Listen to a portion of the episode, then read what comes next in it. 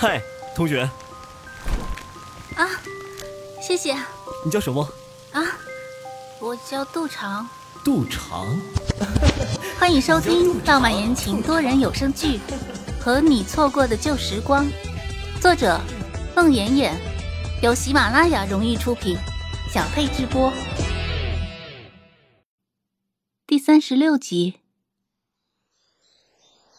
美好冬眠被无情打碎的那一天，是杜长还有一周就要开学的那一天。那天杜长如常冬眠，突然被窝被凌空抓起，杜长在突然袭来的一阵寒流中惊醒，睁眼就看见女毒物手持笤帚，凶神恶煞的站在他面前。女毒物不由分说，劈头盖脑就是一顿笤帚。一边打一边骂：“上大学这半年你都干了什么？高数考试不及格，全班就你一个不及格。”杜长头顶上一个炸雷响起，好似晴空霹雳。什么？高数不及格？全班就他一个？他双手抱头，摆出螳臂当车的姿势，挡住倾盆而下的笤帚雨，心中暗恨。该死的刘桂荣！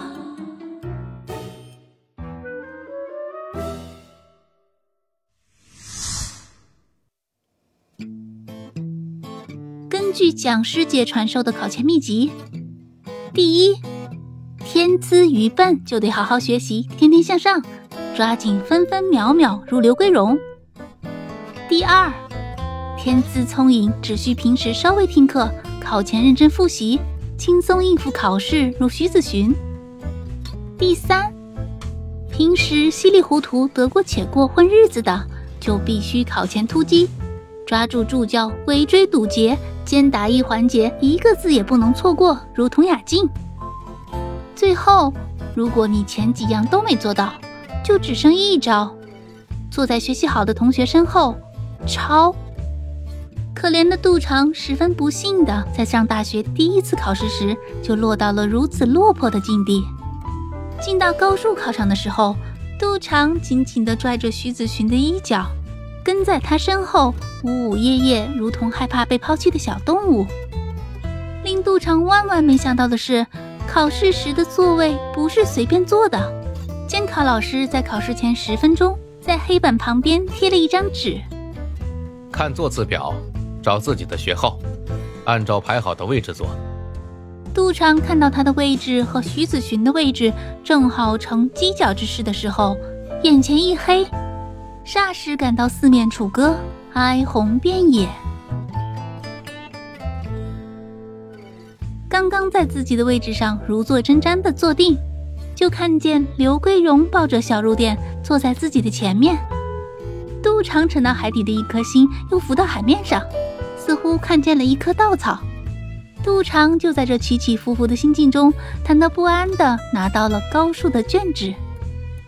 考试的后半场，监考老师开始有选择的装聋作哑，同学们之间也开始蠢蠢欲动、鼓鼓捣捣。十足可恶的是刘桂荣，他的后背快被杜长用笔戳出了几百个窟窿，凳子也几乎被杜长踹碎。杜长都怀疑刘桂荣那单薄的小身板究竟是不是钢铁炼成的，可刘桂荣自始至终龟缩不动，万年无应答。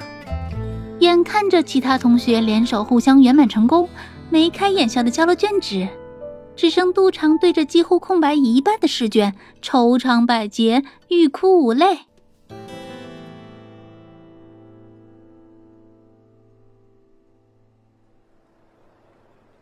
被女毒物赏了一顿笤帚的杜长，连滚带爬跑回学校，找出嘎嘎新的高数课本，像没头苍蝇一样去教室复习，准备六天后的补考。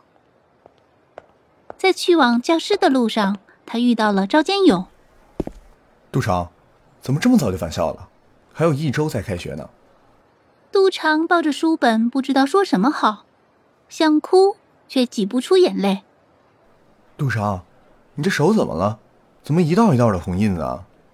杜长终于把眼泪挤了出来。我妈打的。你妈打你干什么？你真的是后妈？嗯，后妈，老毒物。赵建勇一阵心疼。后妈，后妈就随便打人啊？他为什么打你啊？打人是犯法的。因为，因为高数没及格，我们班就我一个不及格。赵建勇听了哭笑不得。杜长啊，杜长，你可真行啊！你总共就上过一次晚自习，还净睡觉了。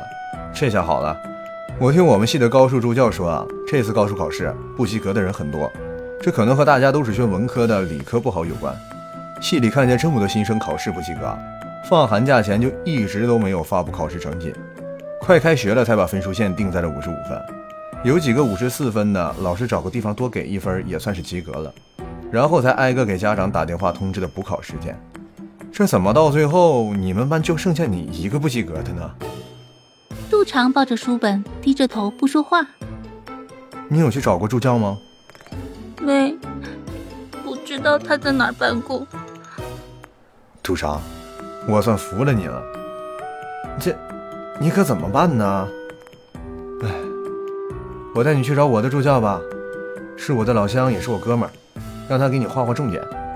要不然呢，就这六天的时间，这么厚一本书，你怎么可能及格啊？杜长一听就急了，啊，那不行啊，再不及格就得挂到毕业了。到那时候我更不会了呀。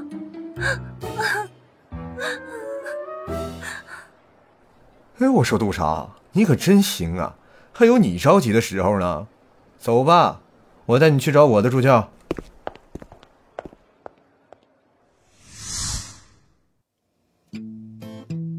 在赵建勇以老乡为借口打亲情牌，和以杜长手臂上的伤痕为借口打苦情牌的双重策略下，那个才二十五岁的善良的高数小助教，经不住赵建勇的软磨硬泡和杜长勉强挤出的几滴眼泪的公式，在杜长的课本上画出了相当精炼的重点复习范围。在随后的五天里，赵建勇陪着杜长。在只有他们俩人的教室里，一道题一道题的死背。赵建勇一会儿装作气愤不已，一会儿装作怒火万丈，一会儿扬起手要打手板，一会儿威胁背不会就不许吃饭，逼着杜长总算把那些题都背会了。杜长想起了复读的那个寒假，他和江梦梦一起在季英华的带领下，在那个图书馆温习功课。江梦梦即使背不会题，被金英华打手板，脸上也是那么开心的笑。